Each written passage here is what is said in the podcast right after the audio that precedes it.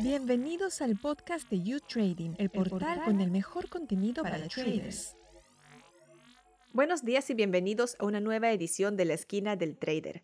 Yo soy Estefanía Gosser y en el episodio de hoy vamos a inclinar la cabeza hacia arriba y poner la vista en el cielo, porque vamos a hablar de una tecnología que hace pocos años era algo exótico y ahora se ha vuelto parte del día a día de muchos sectores. Me refiero a los drones. El mercado global de drones obtuvo unos beneficios de más de 18 mil millones de dólares en 2020 y se espera que esta cifra crezca hasta rozar los 41 mil millones dentro de cinco años. Hasta hace relativamente poco, el uso civil de drones era muy poco común y ahora, sin embargo, mucha gente tiene uno en casa. Para hablar más del mercado de los drones, qué expectativas son reales, cuáles pueden estar siendo sobreestimadas, tenemos hoy con nosotros a Julián Esteves, quien se conecta desde España. Bienvenido, Julián. Hola, muchas gracias, Estefanía. Julián es ingeniero industrial y doctor en ingeniería informática. Actualmente se dedica a investigar en robótica e inteligencia artificial en la Universidad del País Vasco y una de sus especialidades son los drones. Julián, hace ya algunos años que el público general conoció qué son los drones, eh, y esto fue cuando empezaron a aparecer en las noticias a raíz de su uso en la invasión de Afganistán en 2001 y también en la guerra de Irak, entre otros episodios bélicos. Ahora están al alcance de cualquiera. ¿Cuál ha sido el cambio más grande que haya vivido esa tecnología en estas últimas dos décadas? Bueno, sí, es verdad que eh, se ha popularizado mucho este aparato, esta tecnología, y yo creo que la razón más importante es que se ha abaratado mucho todos los componentes eléctricos. Por otro lado, mm, creo que es muy importante que el dron lleve cámaras, ya que em, se ha popularizado a través de Internet eh, lo entretenido que era hacer grabaciones de cámara y fotografías poco habituales para una persona que vaya a pie. Entonces, eh, creo que se ha convertido en una especie de entretenimiento, de un juguete incluso para niños y también se ha popularizado mucho con promesas de servicios de mensajería que han hecho grandes empresas. ¿Y cuáles son los avances más prometedores en materia de drones? Ha habido muchos avances. Hay varios y bueno, por citar algunos está la navegación autónoma, o la posibilidad de hacer de manera autónoma algunas tareas como coger objetos. También está la visión artificial, que es muy importante y permite que el dron identifique objetos, personas, identifique a otros drones para poder esquivarles. Y también son muy importantes las baterías. Eh, sin embargo, hemos avanzado mucho en los últimos años, pero no hemos llegado todavía a un punto tal y como nos imaginamos en una película de ciencia ficción. De lo contrario, ya tendríamos eh, empresas o eh, negocios que se dedicarían a entrega de paqueterías, cosa que todavía no hemos logrado. Bueno, hablando de eso, ya han pasado casi 10 años desde que Amazon hizo su primera prueba de reparto de productos con drones. Sin embargo, aún no vemos drones trayendo nuestros pedidos cada vez que compramos algo en Amazon. Eh, ¿Por qué los drones no se han hecho todavía con sectores como el de la logística? Bueno, no es tan sencillo y Amazon de hecho está, em, está volviendo para atrás en su negocio de, drones y lo está desmontando, según dicen algunas fuentes. Entonces, hay muchos problemas. Eh, voy a empezar por algunos. Hay problemas de fiabilidad. El dron no es tan fiable como una moto o como una furgoneta. El dron puede romperse, caer, etc. Hay problemas de escalabilidad de negocio, de costes, la normativa es muy restrictiva. Eh, tal y como vendía Amazon sus spots, nos imaginamos que eh, todo el mundo vivíamos en una especie de casa con jardín y eso no es la realidad en la mayoría de ciudades. La geografía misma de las ciudades es diferente. Tendríamos que tener centros de distribución eh, muy cerca de las ciudades para que pudieran hacerse esos repartos tan frecuentes. Entonces, hay muchos problemas técnicos de reglamento y em, de, propia geografía. Eh, la implantación de drones solo tiene sentido si rebaja los costes que ya existen o hace una actividad más rápida. Y sí, los drones eh, pueden enviar paquetes más rápido, en el caso de eh, que todo funcione bien. Pero ¿estamos dispuestos a pagar ese sobrecoste por recibir un paquete más rápido?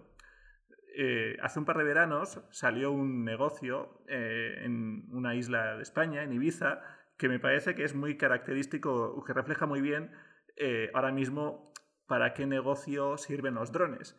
Y era un negocio que enviaba comida o champán a yates de lujo que estaban ya en el mar. Esto ocurría en Ibiza y eso, ese tipo de clientes estaba dispuesto a pagar un sobrecoste para recibir algo estuviese donde estuviese en el mar, ¿no? cerca, de, cerca de la costa obviamente, pero ese me parece ahora mismo el tipo de negocio que es viable ahora mismo. Gente que está dispuesto a pagar mucho más que lo que costaría llevar una mercancía con moto o furgoneta. Y entonces todas estas previsiones que vemos eh, en las noticias y empresas anunciando que, están trabajando en utilizar drones, ¿están lejos de hacerse realidad? Estas empresas consumen mucho capital. Es decir, eh, empresas de servicios de drones no solo tienen que comprar un dron genérico y ponerlo a funcionar, sino que hay que programarlo, etc. Y eh, eso no es rápido. Consume muchos recursos. ¿vale? Entonces, estas empresas tienen que hacer mucha publicidad o tienen que estar siempre apareciendo en medios especializados, tienen que hacer mucho marketing. Porque ¿qué ocurre gracias al marketing? Que consiguen inversores. ¿Vale? Entonces, eh, se trata un poco de una pescadilla que se muerde la cola, de hacer publicidad y promesas para que sigan entrando inversores, para que ellos sigan desarrollando los drones y así que sigan entrando más inversores eso en algún momento puede eh, romperse el ciclo y que se vea que detrás de las promesas que hacían las empresas no había más que humo.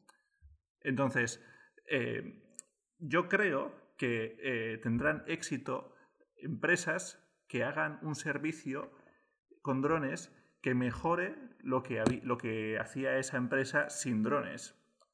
Por ejemplo, inspeccionar torres de alta tensión o inspeccionar molinos eólicos era algo que sin drones era muy costoso, era muy peligroso y que con drones se logra hacer un poco más rápido, más seguro, etc. No tiene por qué ser que lo importante sea el dron. Lo importante no es usar el dron, lo importante es lograr un método que abarate y haga más rápido y más eficaz la metodología que se usaba antes en esa empresa.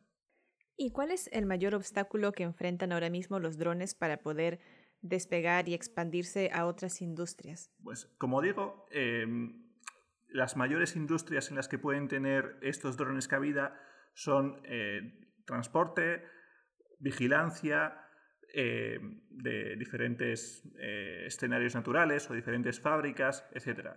Pero, eh, como digo, un dron es inestable, tiene que resistir inclemencias del viento, de la lluvia, no funciona siempre, no es algo tan seguro como una furgoneta que funcione bajo cualquier inclemencia del tiempo. Además de eso, hay problemas de eh, normativa.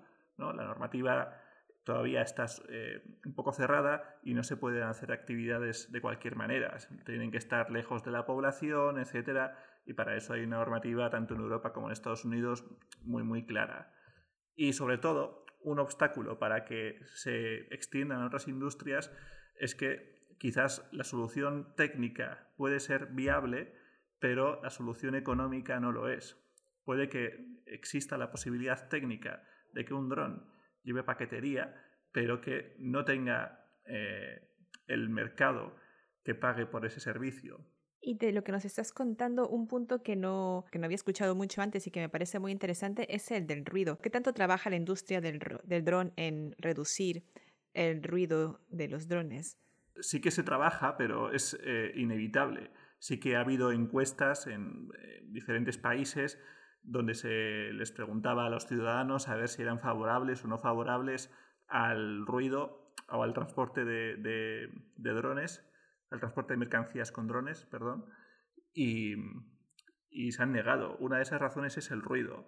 Entonces, una manera de quitarlo es usar drones que tengan un mecanismo de vuelo de ala fija. Ese mecanismo de vuelo con ala fija, como si fuese un planeador, permite reducir mucho el ruido, pero inevitablemente cuando ese dron tenga que aterrizar en un punto concreto a dejar o a recoger un paquete, inevitablemente va a usar las hélices. Y es las hélices lo que hace mucho ruido, como si fuese un helicóptero más.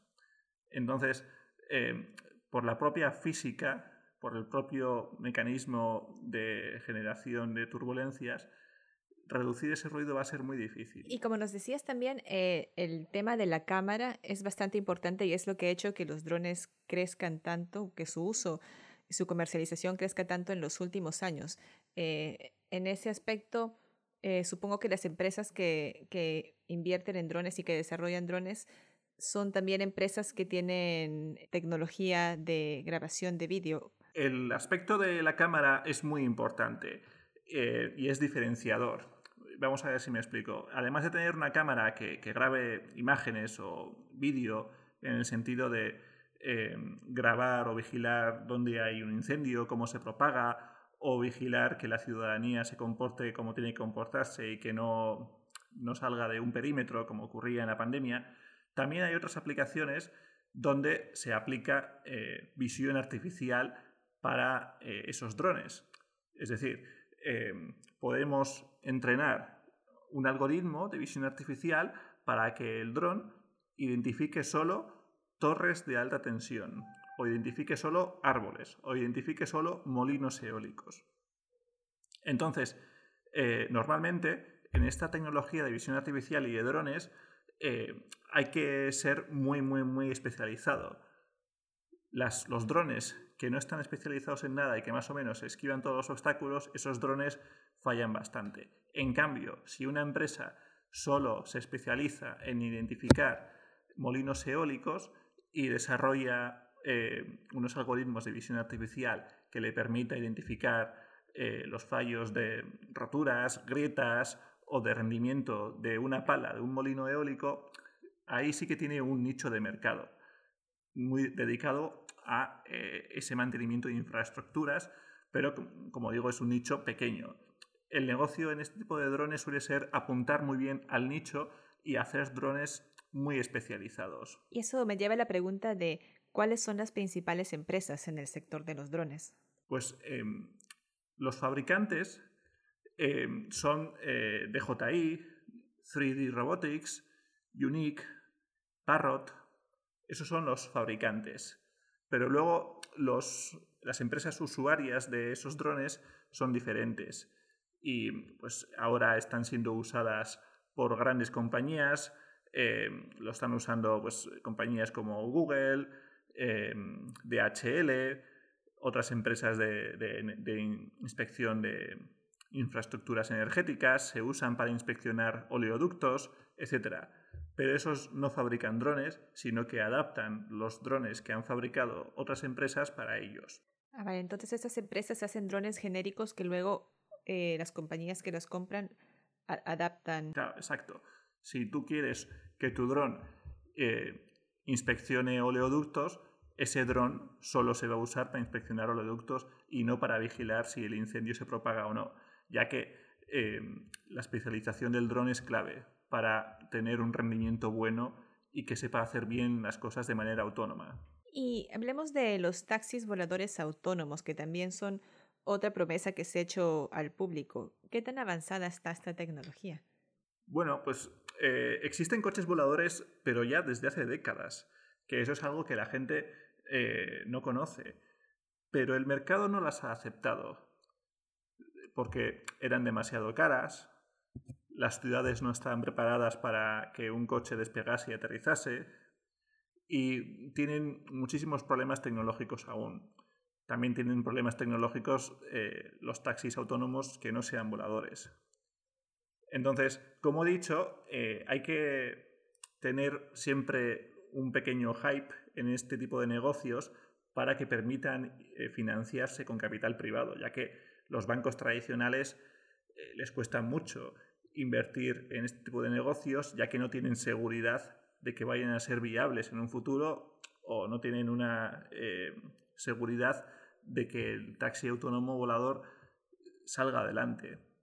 El mundo del transporte es indudable que está evolucionando muy muy rápido, pero yo creo que la solución pasará por la movilidad compartida, la electromovilidad, el transporte público y creo que el taxi autónomo puede ser algo de un nicho muy muy pequeño de personas que se lo puedan pagar, como hoy en día es el de las personas que se pueden permitir alquilar un helicóptero para hacer sus desplazamientos. Y entonces, Julián, tú que eres experto en drones y que sabes cuáles son las capacidades actuales de los drones, cuando ves noticias de empresas que anuncian este gran uso que le van a dar a los drones eh, y no dicen cuándo, inmediatamente piensas que es una cuestión de marketing.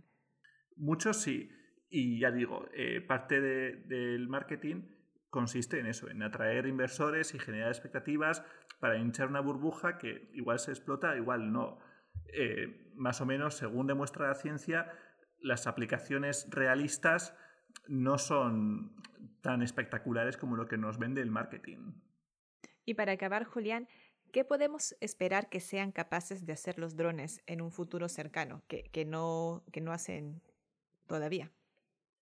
Sí, esto, por acabar la entrevista con una respuesta positiva, sí que va a haber em, soluciones y hay ya soluciones. Ahora además en Europa se ha implantado la directiva U-Space, que es la parte de regulación, y eso ha abierto mucho el marco legal para llevar a cabo actividades empresariales en Europa. Entonces, dentro de lo que yo estoy viendo que puede funcionar, yo apostaría por la inspección de infraestructuras de manera autónoma, tal y como he comentado. Podemos esperar también de que haya drones que transporten mercancías, pero ojo, siempre y cuando estemos dispuestos a pagar un sobrecoste por la rapidez o quizás que necesitemos enviar un paquete de medicamentos a una zona de difícil acceso o, una zona eh, o que alguien esté dispuesto a pagar un sobrecoste por recibir ese paquete como lo que he contado el negocio de entrega de caviar en yates de Ibiza. También va a avanzar en ámbito de fotografía aérea ya hay drones que se usan con los servicios de emergencia en tareas de vigilancia, ya sea policial, de incendios, y también va a avanzar mucho en el ámbito militar. Cada vez va a ser más normal ver drones en conflictos bélicos. Pues muchas gracias por haber estado hoy con nosotros, Julián. Nada, un, un placer. Puedes a vosotros.